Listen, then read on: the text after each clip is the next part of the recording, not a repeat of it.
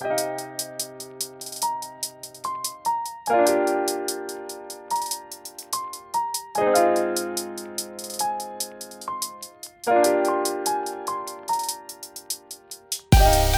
迎收听跳岛 FM，这是一份可以用耳朵收听的文学杂志。在这里，你将听到关于文学的一切，以及更多。用轻盈的声音装载有重量的语言，用鲜活的讲述赋予生活叙事的形状。和我们一起从一本书到下一本书，听见文学，阅读生活。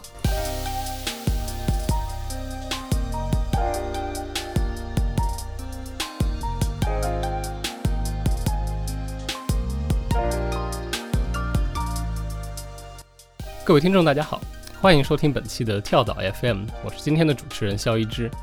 今天我们要聊的是一本特别的书，小说《书籍贝恩》。这是一本由作者打磨了十年的手作，它也是在被三十多家出版社拒稿之后才得以出版。而幸好这本小说出版之后，迅速得到了评论家们的好评，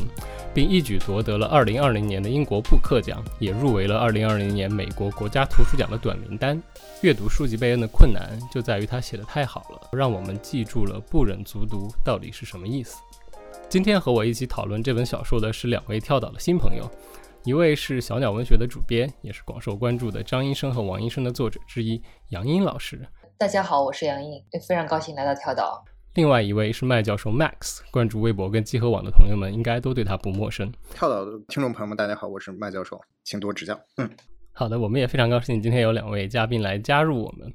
呃，那今天节目的开始呢，可能大家对格拉斯哥都不是中国读者一般不是特别熟，可能我们要稍微介绍一下，因为在尤其是在小说里头出现的这几个地区，最开始格拉斯哥是靠造船业兴盛起来的。它的造船业在五六十年代其实已经开始不太行了，工业已经开始衰退了。然后内城的居民区有一个很大的贫民窟问题，所以他们格拉斯哥政府从五六十年代开始就跟我们现在其实挺像的，把内城的贫民窟拆掉，然后把这个平民搬到外城的新城里头去。因为他外公外婆他们那一代人还算是过得比较相对比较好的工人阶级，所以住的那个地方和他成长的环境，再加上他外公嗯特别宠自己的女儿，他跟他外公一开始也是被描述为跟其他的工人阶级男性不一样的，是一个特别特别宠自己女儿的这么一个形象，所以把她养成了一个很骄傲的女性。然后她是被自己的第二任丈夫，就是这个小说的呃主人公书籍的爸爸大叔格给骗了，呃。搬去了矿口区的这样的一个政府的公租房里。然后在这个地方，就是虽然得到了自己单独的小房子，但是它其实是在格拉斯哥城外。大家可以想象一个，它就是一个就像如果大家有去过这种，比如说老的国企的厂区，这个厂已经不在了，但是它的住住宅区还在那儿，然后这种下岗工人们还住在那个地方。它其实就是这样的一个社区的感觉，就只是说英国的下岗工人们看着他们的房子可能比中国下岗工人的筒子楼要强点，一家有自己的一个小屋，但本质上是差不多的，在一个很偏远，然后周围也。没有什么新的工作机会，基本上是跟外、跟城市整个城市隔离开的这么一个社区。然后最后在小说，当我们这个主人公舒吉贝恩他长到十五六岁的时候，他母亲已经去世了，他需要独自谋生的时候，他又回到了格拉斯哥的市中心，就是老城区在生活。所以大概对于这个小说来说，它有这么一个空间的变化。然后这些空间变化其实也是有一定的意义的，因为它几乎其实就是在随着英国去工业化的这个逆城市化路径在写这种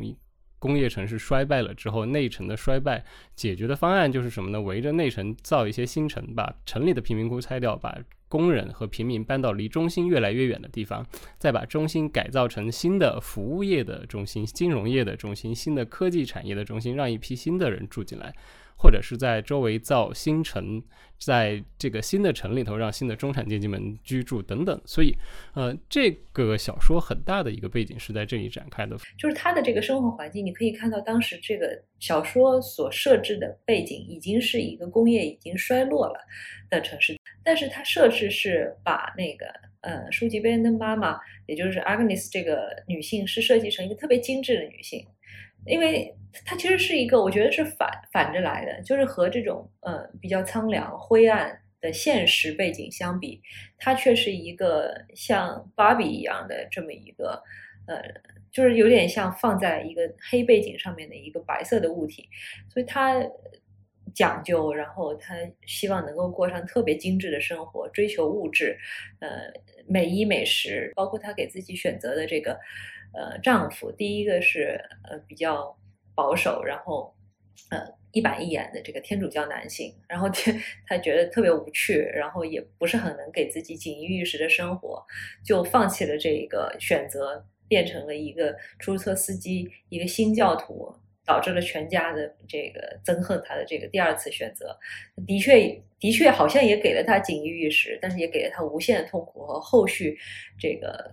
厄运一般的命运。就是就是排除这个阿格尼斯身上个性化的这个小说元素不说，比如说他向往这个好的生活，这个工人工人城市衰落的工人城市的背景里面，这个女性倒是和现实完全是吻合的，就是你可以看到。主要支持着所有的这个正常的家庭运转的主要是母亲，然后，呃，他们之间呃构成的联盟关系比男性在酒馆里构成的联盟关系对整个现实生活的支持要大很多，然后跟家庭的维系，呃，这就是你能看到这个女生女性的身影在这个小说里面是非常非常。有有有层次的，我就觉得他在这一点上倒是一个，就像你说的，他不是他的主角，虽然是个小男孩，后来是一个男男人，呃，其实他的这个他的主主角的这个大部分的比例都是放在女性身上的，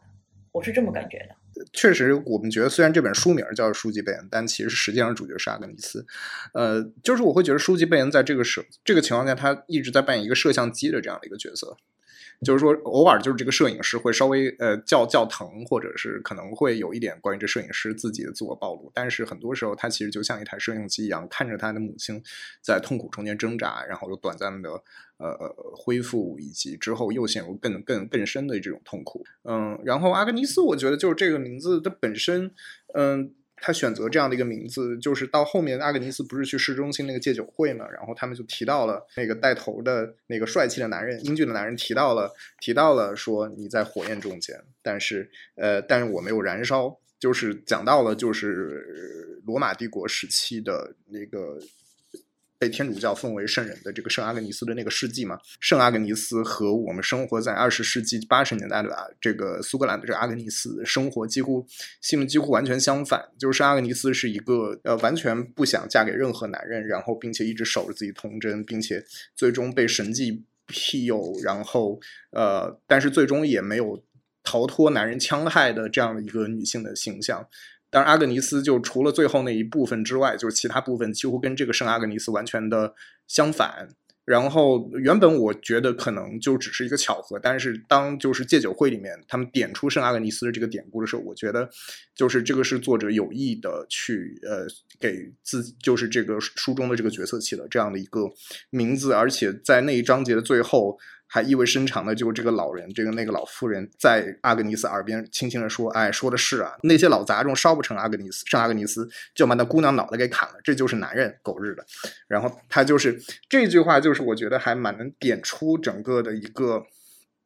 就是这样的一种非常尖锐的这样的一种呃性别之间的冲突的，所以阿格尼斯他的人生的自信心，你可以看出他作为一个人，他想要的东西，他就跟后面他遇到的，其实本质上应该跟他们的年龄差不多的这么一个女性群体，他他想要的东西就是不一样的，他想的东西就可能要更。脱脱离脱离现实一些，他他想要爱情，他想要就是一个男人全心全意的爱着他，他想要这个呃物质上能够过着一种相对来说呃匹配得上他的美貌的这么一个一个生活，然后其他的人，你比如说他追求什么，他其实琢磨不是太多的，他更多的是呃去把这个阿格尼斯搬入工人区之后。呃，把他们作为一个工人区到底是什么样子这么一个一个背景，呈现出这里生活的女性的特点，它比较直接，比较粗糙，但是同时不乏热心肠，然后用自己的悲惨来安慰阿格尼斯的悲惨，然后用自己的曾经的这个酗酒的这个经历来比将心比心，劝阿格尼斯，你有必要的时候，你不仅需要酒精，你还需要小药丸，就是这种。截然不同的人生，我觉得是是小说的一种节奏感，但也是一种非常真实的历史背景。就是当一个城市从盛转衰的时候，就是不仅是一个人生活生活的社区的变化，看上去他只是被男人欺骗，把他从关景山这样一个富人区骗到了一个穷人区而已。那其实也是这个城市的它的一个基调，大的历史背景之下，这么一个地方，它它就是当工厂的这个生命周期结束之后，它没有能适应撒切尔政府的新的这个经济政策，新的这样这样一个生产的这个呃方式，呃，这些人是被抛弃的，就像那个废弃的零件一样，这些人就是那那个时候我们我们写那个呃。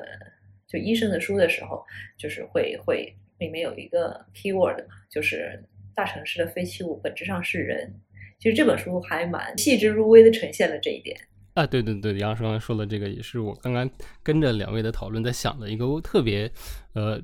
特别有意思的一个点，就的确是我们其实是跟着这家人他们的那个游走。你不光只是说看到的是这一家人他们所受的困苦，你可以通过他们和周围的接触，你看到一个更大的，然后你会意识到这是一个整个社区的悲剧。因为他和这个工人阶级这些女性们最开始的接触，然后他们告诉哦，男人把你丢掉了啊，没事儿，我们教你，我们教你怎么去领低保，我们教你怎么去领救济金，而且一定要去领那个那个残疾残障救济金。对对，这个这个领得多，他他们要不然失业还少，然后还要对对，最开始是以这样的一种。这种把它加入我们这个社群，大家都觉得好像我们都是这些遭罪受难的女性，你是我们的一员，我们要让你加入我们其中，这样的这么一个感觉。对，嗯，我我可以给大家分享一个我自己的一个一个一个经历吧。我自己曾经在这样的一个区住过一年左右的时间，就那那个那个那个区域基本上是在伦敦的东北角。首先，在街上有一条有一个监狱，周围都是那种灰不溜秋的混凝土砌起来的那种高楼。底下的都是一些那种洗衣房，呃，洗衣房、炸鸡店。然后一些呃南亚的移民开的一些就肉店呐之类这些小的超市，而且附近可能有个加油站，然后那脏流积水就像是小说里写的，就是上面会泛出彩虹的颜色。但是如果你把布娃娃里面的一浸的话，那个布娃娃的那个头发的颜色就再也回不来了，因为那里面可能是汽油或者是因为酒。治安现在就还可以，但是就是说你在那个区域里面居就是居住的那种感觉，就是我经常会在家里面根本不愿意出门，就是在我家附近溜达的话，其实对你的就是整个的心情是没有任何的帮助。住的是你在这种非常呃谈不上心旷神怡的风景里面逛街或者散步的话，其实心对就是对对你的心情的那种感受是非常非常糟糕的那一种一种一种体验。所以我非常能够理解，就是甚至有的时候你看那个到了矿口镇之后，阿格尼斯他非常他经常就自己烂在家里面，你很少听说他要出去附近的公园去散个步这样的，是因为你真的外面没什么地方可以去，没有什么漂亮的地方可以逛。啊，就是这样的一种感觉。你长期生活在那个地方，确实，我觉得对人的身心的状态会有很很大的影响。那种衰败，甚至我觉得你都不能够去和那个东北的那个就是老工业区，至少现在的这样的一个情况会比，呃，还还是要比英国的那些衰落的工业区要好。东北老工业区还可以，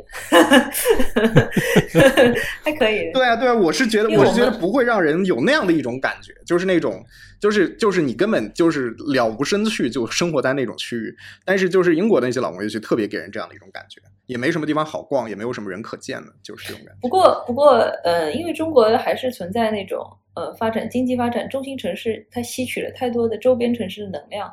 就比如说呃，虽然北上广深是更典典型的例子，但是以东北为例的话，其实沈阳是东北更小城市的一个。呃，首选嘛，就是大家这个如果不不往外走，不去南方，大家都会去沈阳。我在写张医生和王医生的时候，他们那个主角的父亲，呃，其实两个家庭都是工人家家庭，一个就是小厂。就是小厂，就是等到改制的时候，这个厂都不复存在了。他是是妈妈在里面做车间主任的那种，就是那个印刷厂。还有一个就是大厂，现在的军工厂，以前以前是张作霖留下来的，就是这属于一个呃，从来都是一个扮演一个国国家大厂的这么一个角色的。这个他们就住在工人村里面，那里面这个所有的这个家庭，他们相对比较强调的，呃，就是穷人最后的尊严其实就是干净嘛。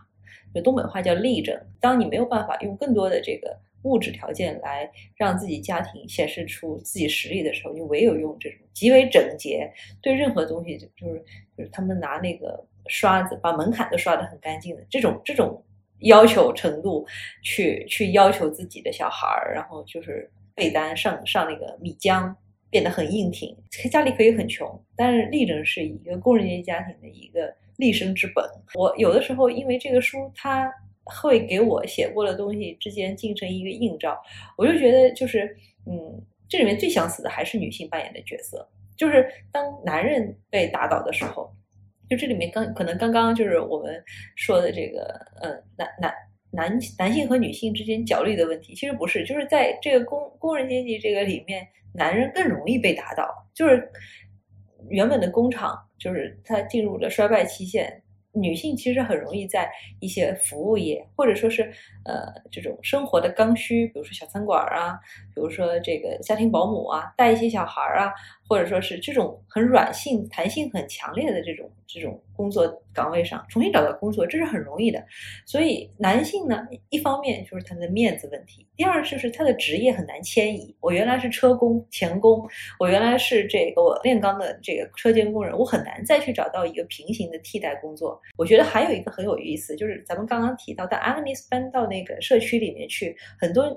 即便原来就很嫌弃他嘛，你穿的对我们来说太精致了，对吧？你看你那耳环，你看你那小蕾丝边儿，然后他们但是也也马上就接受了他的底色，他的底色就是一个被男人抛弃的一个悲惨女性，酗酒，并且对自己的呃命运一一一一无所知的一个可怜人。就是当他们接受这个的时候，他们迅速就能抱团儿。这个团儿不是那么紧密的，就是说我是你的姐们儿这种团，就是说他可以接纳他成为你可以跟我一起去领救济金的这么一个人，我可以分享怎么才能度过这个你被酒精折磨的最痛苦的日子，就是这么一个，他是可以破他的原来的这种所谓工作或者说是。呃，他的自自己的职业身份带来的这个圈层，但男性不一样。你发现男性在酒吧喝酒的时候，还是和那些以前的工友，还是和以前那个下岗的一起就是失业的那个老伙计在一起。对，你你是哪个足球俱乐部的，是吧？对，这这里面，对你你你你你一定要去，就是那包括打人之前是你支持哪个球队，是吧？打错了，这个我我来割你脸。就是还有一个很有意思的就是，你看书记边他有一次打车，呃，然后那个司机要性侵他，他就马上说：“我爸爸也是出租车司机。”哎，就是就是他就可以吓唬到他，就可以说这个大家的这圈子很小，小城市一个小工作这个性质的。这个圈子就更小，就是，但是女性不是这样的，女性不被自己的职业圈层所限制，她因为生活需求，她可以发展出更更大的社会网络。这另一方面也帮助她们更灵活的生活在一个不是那么容易生活的城市里。就是男性在这方面身身份身份限制太多了。刚才杨老师说的时候，刚刚好说的跟到很多这个关于男性的职业不好转移，还有这个呃女性的职业转移这个问题。其实我给大家补充一点数据，他们的确当时是有就后来做过专门的统计，在八十年代就是小说写作的这个大部分他们在矿口区的这个年代，格拉斯哥它的男性失业率最高是可以高达百分之二十六点七的，就是他百分之二十六点七的男性都没有工作，然后他当时的确处在。第三产业开始兴盛阶段，但是第三产业更喜欢经常雇佣的是刚刚毕业的人，还有家庭主妇，就是刚才杨老师提到的服务业家庭主妇，因为他们之前其实都是没有工作的，他们也不在乎这个我的职业尊严这个问题，我之之前根本就没有职业，也就不在乎所谓的尊严，所以说阿格尼斯可以找到加油站上夜班卖东西的工作，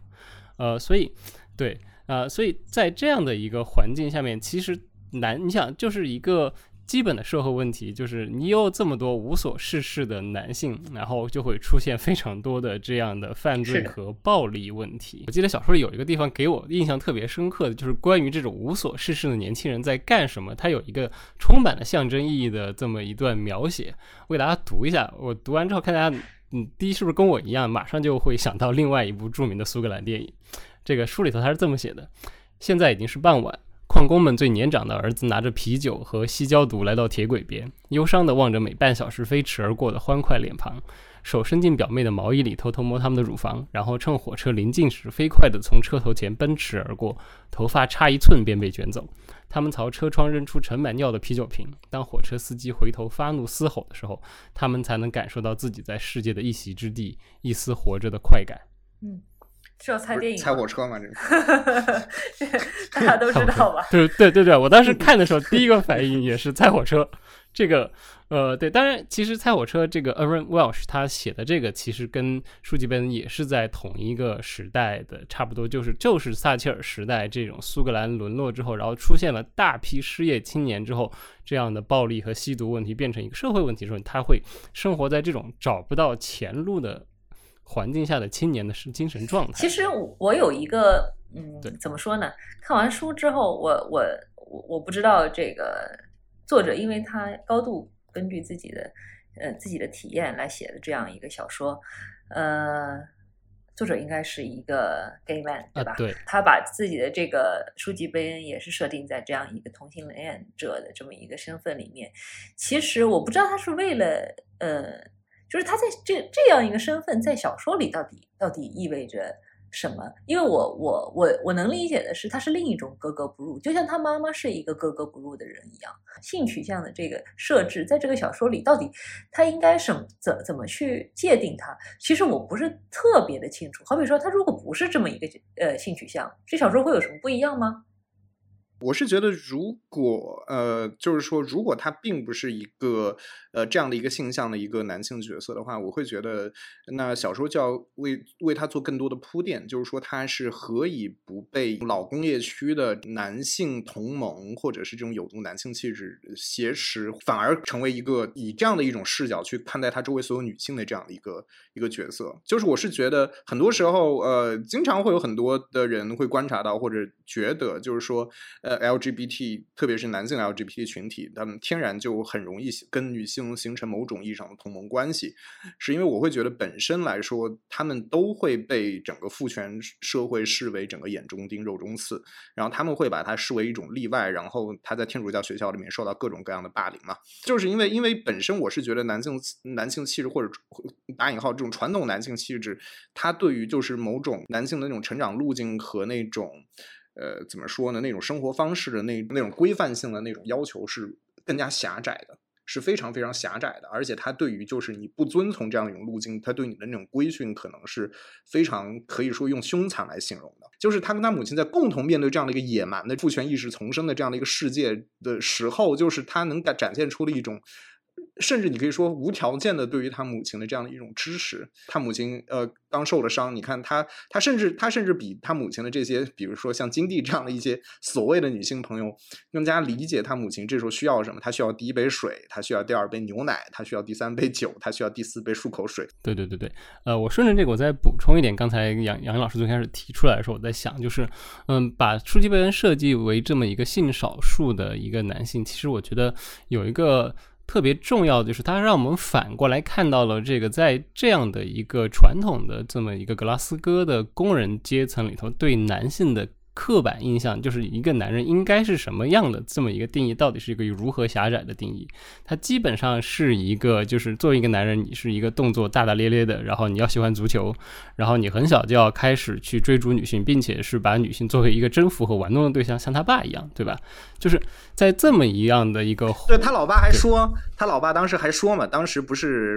呃那个书记被他姐姐凯瑟琳骗去那个去他那个未婚夫家里面聚会，然后还碰到了舒哥。然后舒格就还玩，他还开玩笑说：“我儿子也开始跟他老爸一样，就是开始伤女孩的心了嘛。”就是而且他说的时候特别的自豪这个事儿。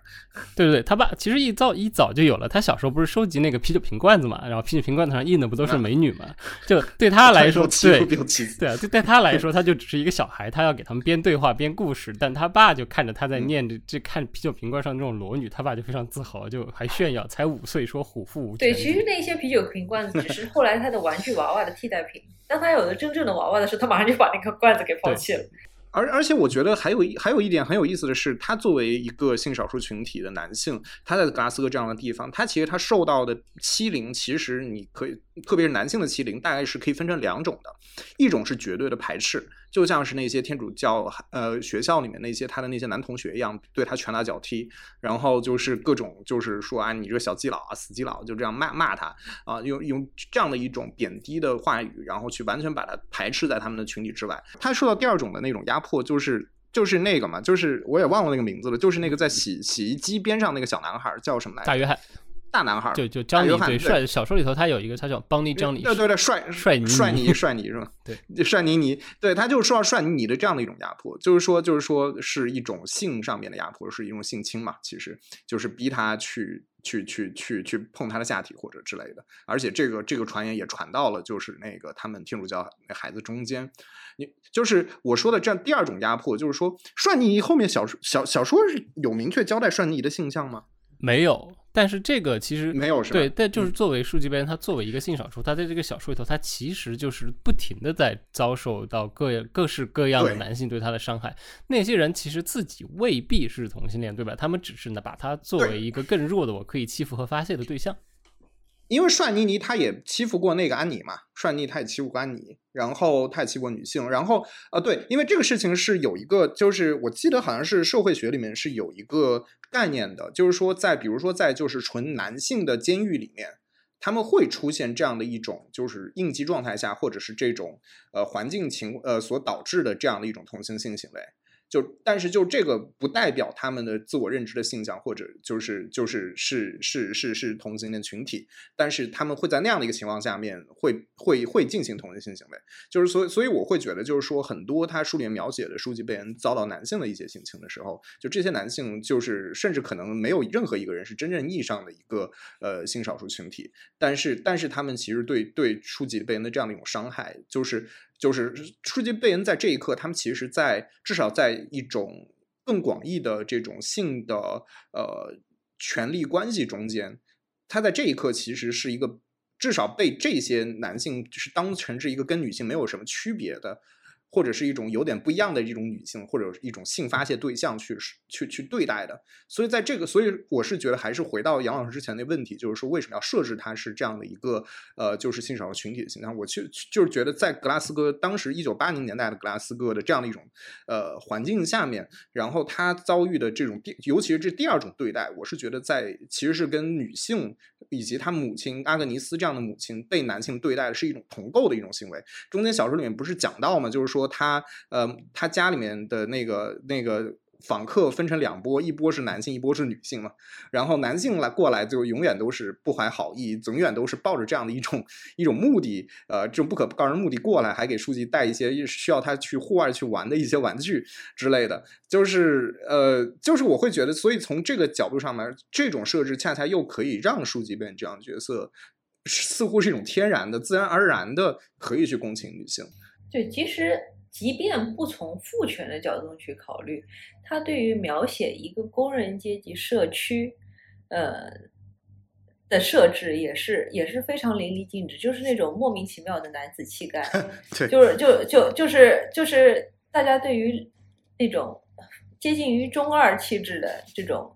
男男子气概的炫耀和痴迷，这某种意义上，它和力量、权力。呃，包括刚刚麦教授说的这个父权之间的这种呃，他他他的这种等级意识是有有关系的，但是它并不一定会表现为恶，就是不管是暴力上面的恶，还是这种道德意义上的恶，它有的时候你看，即便是尤金，尤金他在这个小说里面并不是一个恶的角色，当然了，他把他拖到那个，作为一个普信男哈，把他拖拖拖到拖到了一个深渊，再次拖到深渊，这个当然是一种恶了。但是，但是尤金是出于一种，嗯，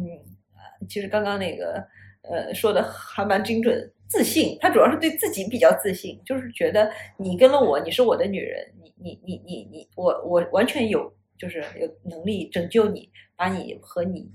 过去那些人渣生活那个划分开来，就是出于对自我自信，而不是出于对阿格尼斯的爱和尊重。就是这个是有一些区别的。就这种他这个角色，其实反倒是更能说明，呃，他对于这种男子气概的这种莫名其妙的这种这种嗯自信心，就是和他们的人格非常坚固的绑定在了一起。就是只有这样才会成为一个在他叫做男人。相形之下，书记贝恩这种，呃，他只能被他就是呃，他们其实分不清楚这男男就是 LGBT 群体和女性之间的区别，在他们眼中都是划等号。比如说刷这种精致油头的一定是娘娘腔。但我我觉得有种意义上，比如说性侵，其实某种意义上表现为一种恐惧，因为这个是。我在写那个张医生和王医生的时候，呃，会会接触到的一些资料。嗯，不管你你看那些研究工人阶级的那些社会学家的著作，保罗·威利斯啊，然后还有一些其他人，他们去学做工那本书叫《学做工》，里面你去谈，他有大量的访谈和口述，它里面谈到对于。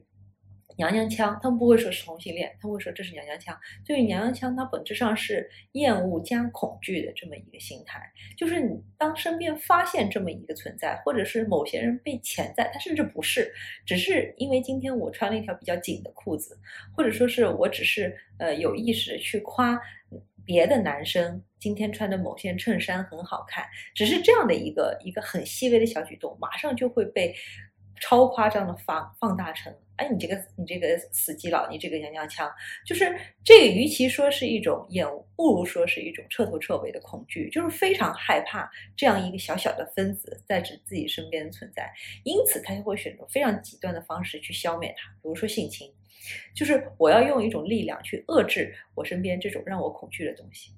嗯，这嗯，就就这这个小说里这一点也是跟现实是非常吻合的。嗯，对，就你说到男性气质，我觉得大概其实还是能够分成两大块吧。一块我觉得肯定是来源于一种宗教，就是特别是来自于天主教的这样的一种认同，因为我觉得天主教它对于男性、女性的这样的一种呃这种这种划分，他们的社会角色、家庭中间角色这种划分，我觉得呃就是我觉得。作为东亚人，应该还是很熟悉的嘛，就是就是男女各有分工嘛，各司其职，男跟女职这样的一种传统的一种社会图景，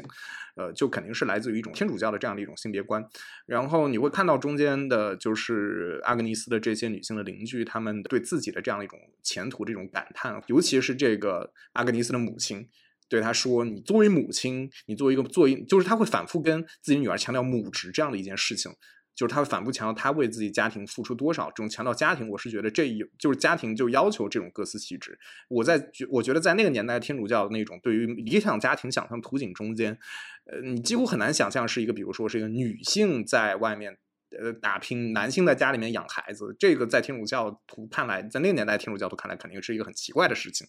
刚刚大家在说的这个，我都是想起来，就是最快到最后的时候，书籍跟他妈妈不是他们要终于从矿坑搬走，他妈又说我们有一个机会再来一次，我要像其他母亲一样出去工作嘛。他在这儿，他妈妈其实也总结了一个话，就是你那个混蛋老爹从来都不喜欢我工作，总说女人有女人的位子这种废话。就是对天主教徒来说，这是一个尊严问题。小说里头有这么一段说：“他说他努力工作，好让邻居知道他能够以一己之力撑起整个家庭。”呃，对舒格来说，他自己不是个值得信赖的人，他也没有办法信任别人，尤其是自己的妻子。他更喜欢他不工作，好知道他一整天都待在那里。他的男人从不让他工作，所以他从未真正尝过工作的滋味。在这儿就是有一个，一方面是一个更大的这么一个源自于天主教徒对于男女分工的影响，另外一方面也源自于舒吉的爸爸，呃，大树格他这个人他的嫉妒心，他其实就是怕控制不了自己的妻子，他觉得自己的妻子过于美貌了，他有想要更多的东西，我那我就把你圈在家里，我把家庭事实上变成你的牢笼，那这样你没有办法工作，你就没有办法自立，你就不可能离开我。所以，的确，这个社会分工在这个地方其实已经被变彻彻底底的变成了一个囚禁女性的囚笼了。事实上也是这样，因为你看这个书它的存在的背景和女性权益作为一个社会力量在是呃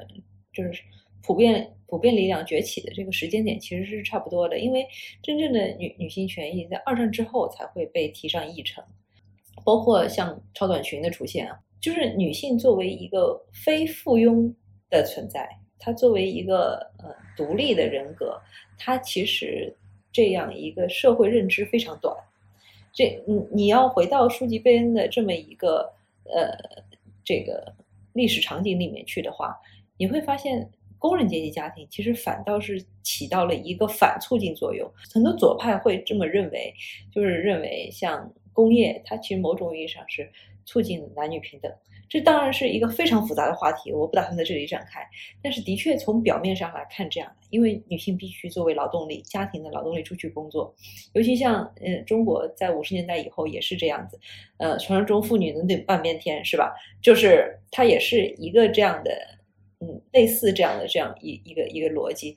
嗯，包括在衰落的工业城市里面，女性为了支持家庭的生计，不得不出去工作，不得不违背呃，无论是从宗教意义上，还是从父权的社会的意义上，呃，所原本设定的规矩，其实某种意义上都成了一种呃事实上的反抗力量。就是我作为一个独立的个体，是有权利选择自己的谋生方式和生活方式。其实，其实阿格尼斯在这样一个呃小说里面。他的个体意识是非常强烈的，就是他明确的知道自己不不是不属于任何人。他之所以跟大叔格在一起，是因为爱情，这这是一个奢侈品。他并不是要特别希望他的钱，然后当然他也希望他他能够给他买很多东西，呃，但是更重要的是因为爱情，甚至因为爱情，他可以做出很多不是他自己本意的东西，然后他。有很强烈的知道自己是应该成为一个外在是长什么样，内在是长长什么样的女人，就是在这点情况上，她的个体意识，包括书记贝恩自己的个体意识是非常强烈的。就是你要回到他当时的这样一个呃宗教和社会背景，这两个人都是异类啊。对对对，这两个人在。其实他，尤其是对于书籍来说，在阿格尼斯的这个教育之下，他妈妈其实从小给他灌输的就是跟他们周围的生活有脱节的，呃，就是他其实都在过着其他人会用奇怪的眼神看着他的这种，就各种各样的层面，包括他会把自己收拾得很整齐，已经已收拾整齐到了这种医院的护士都要特别夸奖他一句，他就会说啊，我妈妈从小就是这么教我的，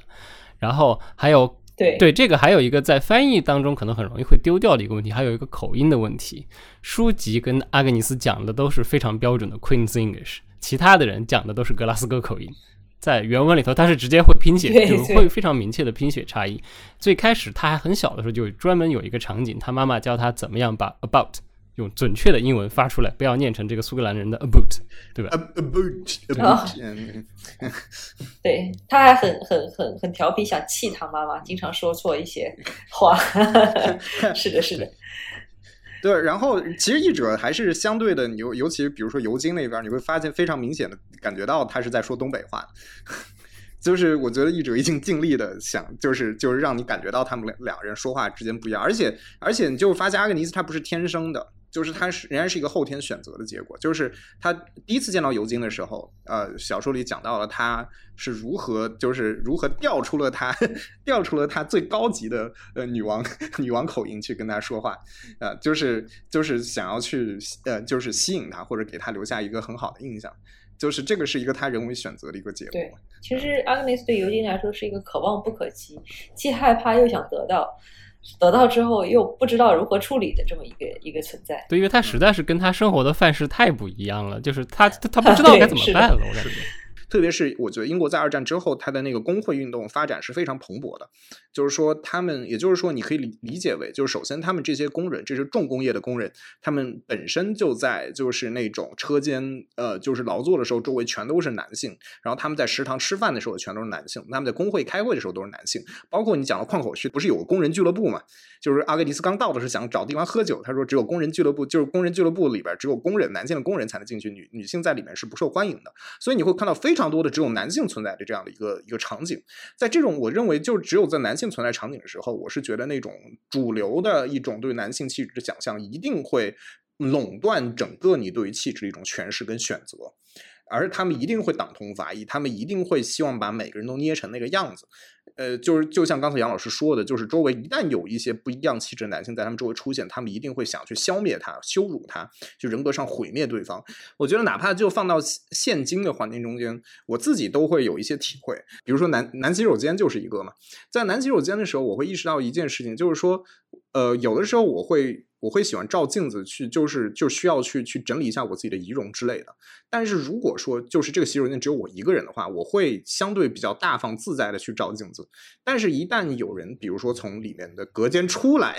我会立刻把视线往下，假装自己在洗手。就是这是一个完全自然的一个动作，是因为就是我没有办法大大方方的在另外有其他男性在场情况下面自在的照镜子。但这个我是觉得，对于女性来说肯定不是任何问题，甚至可我知道很多女性会在自己洗手间里面去去去补妆之类的，照镜子是一个太正常不过的事情了，甚至对吧？甚至可以把这个 手机手机的这个保护壳后面还是可以可以就是设置成镜子呀，或者是随身带个小镜子，这个是很正常。但是对于男性来说，这似乎就是跟一个男性气质相违背的事情，所以以至于我都不 就我都下意识的会去低头。虽然我觉得我不应该这样，但是我会下意识去低头去避免麻烦。就我会觉得这个就是一种大的环境以及你从小的耳濡目染对你的这样的一种选择的一种限制，嗯，是这样的，嗯，补充完了，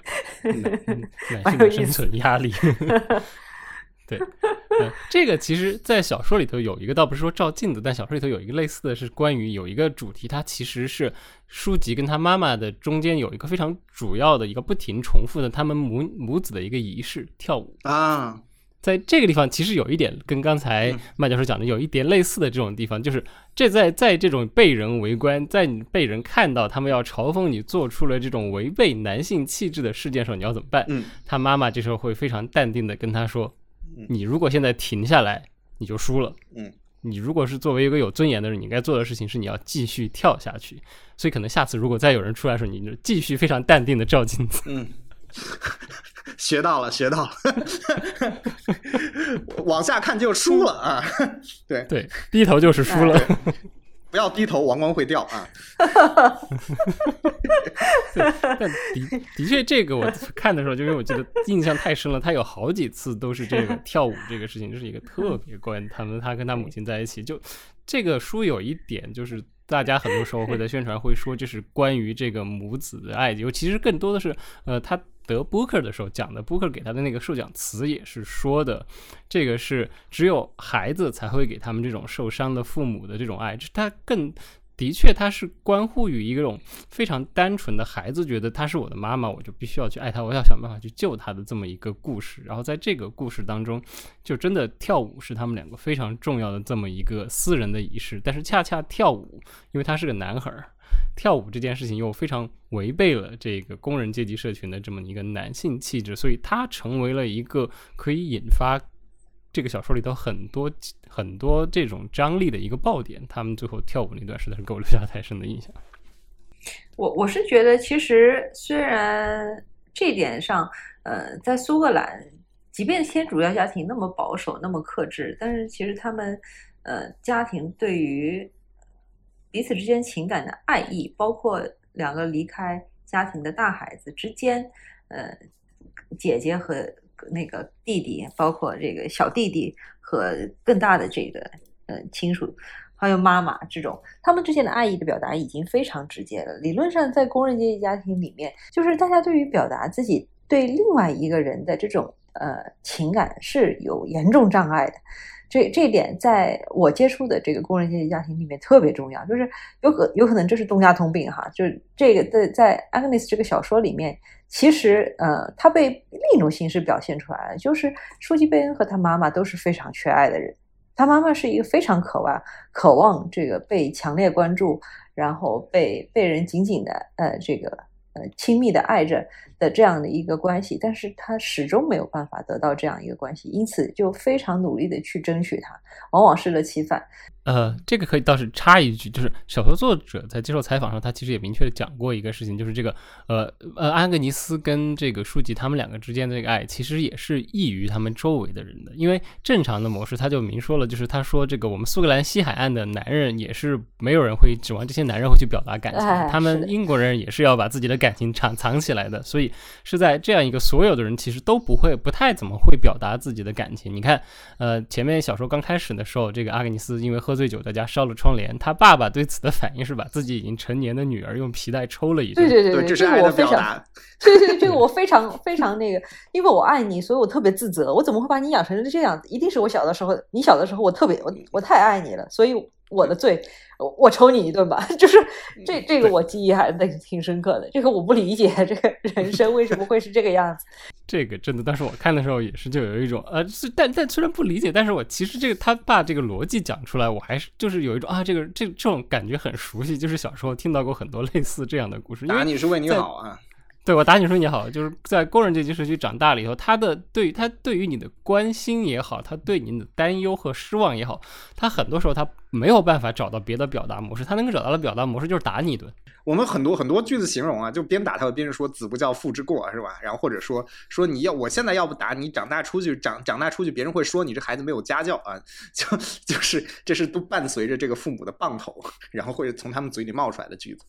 我同意你的说法，如果有相似的家庭体验，或者说是人生的相同背景，看这本书的确还蛮惊悚的。这个对对，突然发现我们把这本书的门槛就变，本来是一本让大家去。感觉就变成一本受伤之书了。对，它非常好读，这倒是真的，特别好吐。对，它就像是一个特别就是口感非常好的一种酒，但是那个酒可能度数非常的高，喝到胃里很烧，就这种感觉。对，嗯，就这种感觉。其实刚刚麦教授的那个暴暴力，我同意的呀，就是对于家庭，我我记忆深刻的暴力，相比那种。因为阿格尼斯不断被家暴嘛，大叔哥会打他，然后就是他他们之间的这种情感，最后表现为暴力相向，冷暴力和热暴力一些交织。我其实相比这个，我更惊讶于他爸爸的打他，就是嗯，他他作为一个失败的成年女性，这么大了结过两次婚，然后还跟父母住在一起，在这个情况下，这样一个女性，她其实在她爸爸的眼里。还是一个小女孩，是一个当年被自己宠坏的，现在不值一提的一个小女孩，可以抽起来。而且她的这个打不是说，呃，这个他还是跟小时候一样，我要打你了，你自己准备好哈。你你准备好过来 趴着，然后皮带打你。是的，是的。读的时候我会注意到，像小说里头这个，无论是他爸打他，还是大叔哥打他，还是这种面对社区的这种公开的暴力，这个小说对于描写他们这种时候，其实稍微还是有点区别。我会看到有两种描写的模式，一个就是对于某一些暴特别暴力，像刚才这个大叔哥在他们两个出去度假在。在应该是去了 Blackpool，因为这个阿格尼斯喝醉了，在楼梯出大声，他就觉得丢脸，他非常非常暴力的把他从楼梯上拖着头发拖上楼，这样的一个直接的描写。一方面你会读到这样特别直接的暴力描写，但另外一方面还有一些这种潜藏的暴力，这个小说其实是没有写的，他就点到了。因为就比如说像我们一开始聊过的，像书籍一开始一个人独自生活在这个呃他租了一个房子，然后必须要周旋于成年男子周围的，他遭受的那些性暴力全都只是暗示。我们只会读到这些暴力是真正发生的之前，就是一个男的跟他说：“你现在要不要？我们要不要这样，对吧？”然后后来你会读到，还有像他爸爸大树格有一次，在一年多没有见到他妈妈之后，假借着去给儿子送礼物的这样的一个借口，其实也强奸了他妈妈。但是这个我们也是只能靠事后来推断的，就有好多这种其实让让人回忆起来更加心痛的暴力。这个小说。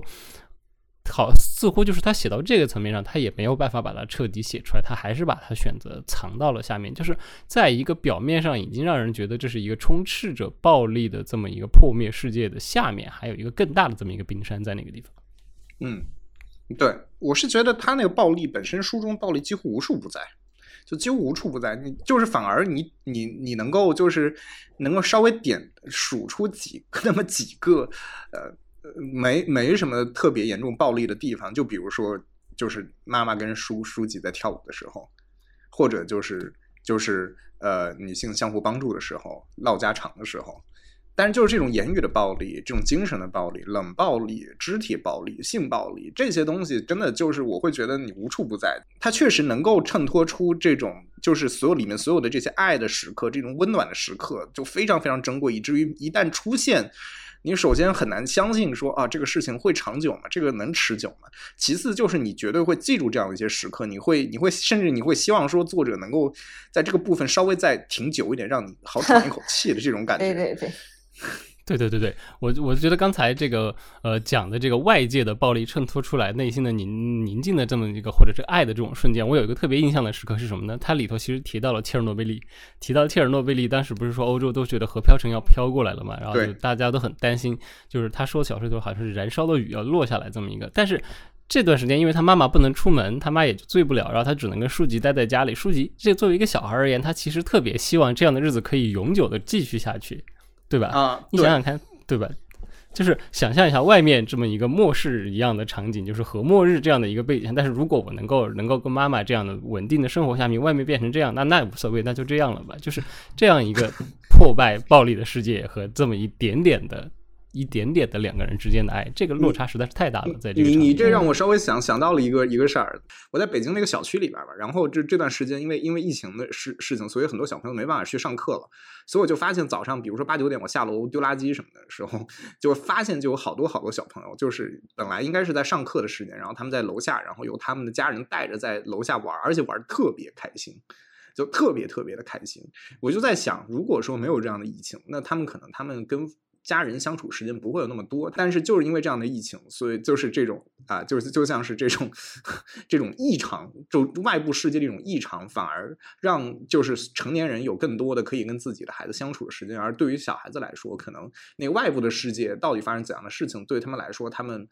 不不关心，他们也没有能力去关心这个事情，他们关心的永远都是眼前，就是我的爸爸妈妈、我的爷爷奶奶、外公外婆能不能陪着我。我想到还有一个关于原生家庭的点，这一点我觉得我们可能东亚会比。就是西欧会、欧美会更加严重一些的一个问题，就是我我有一些英国本地的朋友，然后我那个时候住到住在我一个英国朋友家里面住了几天，然后那天后来我们就出出去出去买买外卖的时候，他一直在反复提一个女人的名字，他就说说呃 Deirdre 怎么怎么样，Deirdre 怎么样，Deirdre 怎么怎么样，然后我就说，我那我当时以以我以为他在说他的女朋友，哎，但 Deirdre 为什么跟你的房租有什么关系？他他跟你给你钱有什么关系？然后然后然后他说哦。我我我说的 Deirdre 是我妈，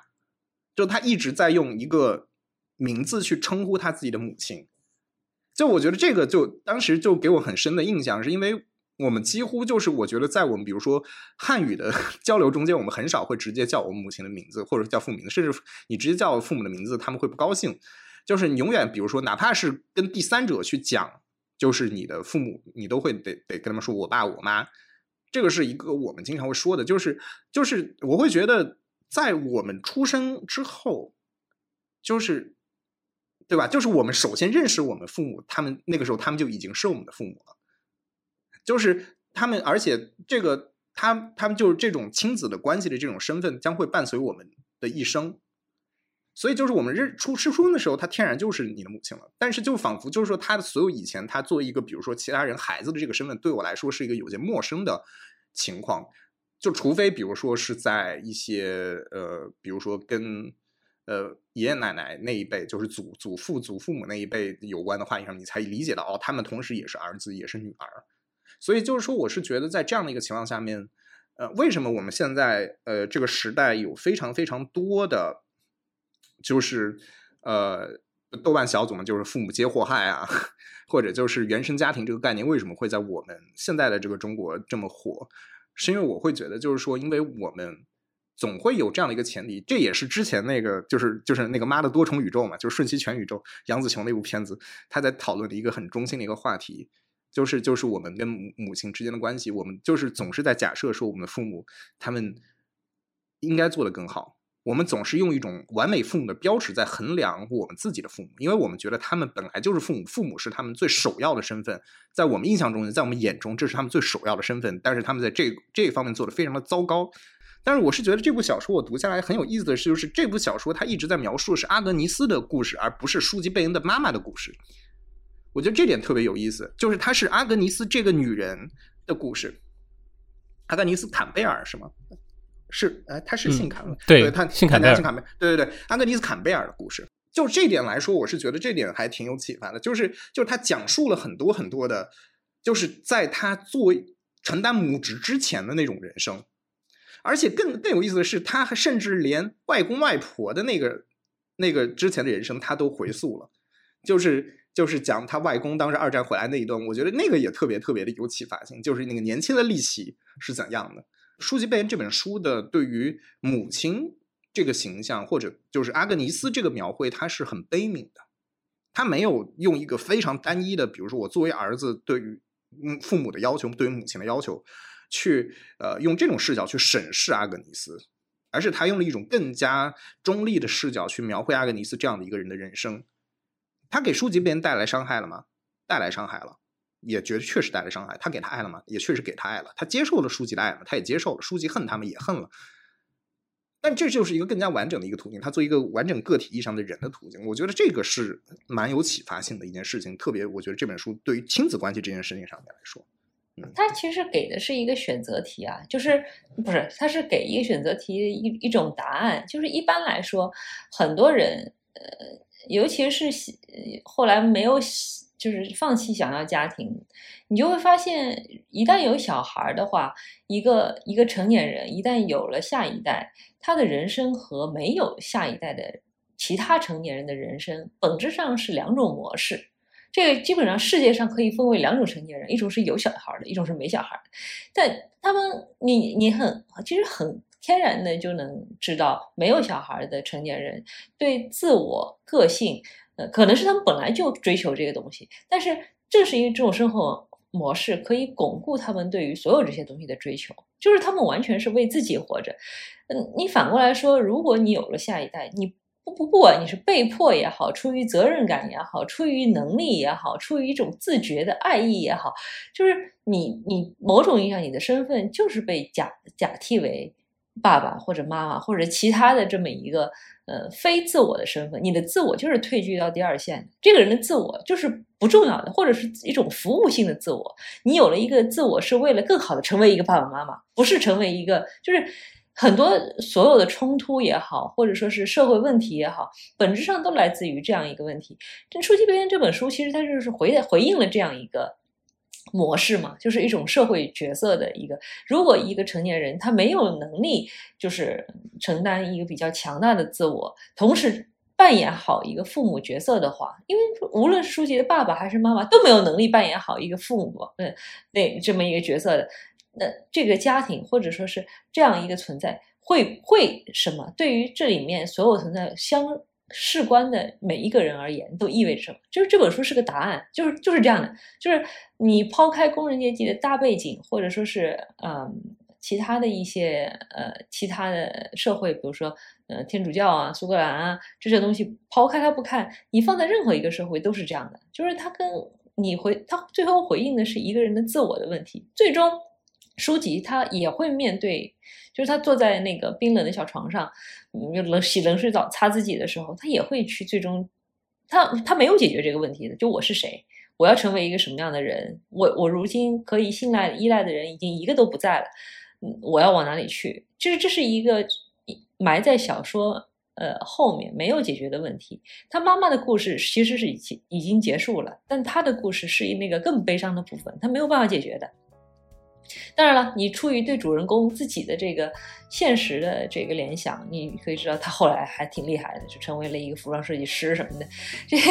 但是小说不是这样的，就是就是你你你从这个交织一看的话，你就你就会发现这个可能每个家庭都会给出那个问题，就是刚刚我们谈探讨所谓原生家庭，没有原生家庭是一样的，就是因为没有人的自我是一样的，就是对于书籍来说就是这样了。对对对，你你很难说它就是一个悲剧，因为的确就像我们刚刚探讨的，他他生长在那个麦教授说的分水岭之后的一个家庭，他和爱和痛苦同生，这这这个小说不是说一个悲剧这么简单就就可以概括，它有很复杂的那个家庭情感在里面，我觉得这是它的成功之处。啊，对的，就刚才杨老师说那章我突然想到，其实这个小说还有一个读法，的确就是，你可以把后面两个部分读作前面第一个部分那个书籍的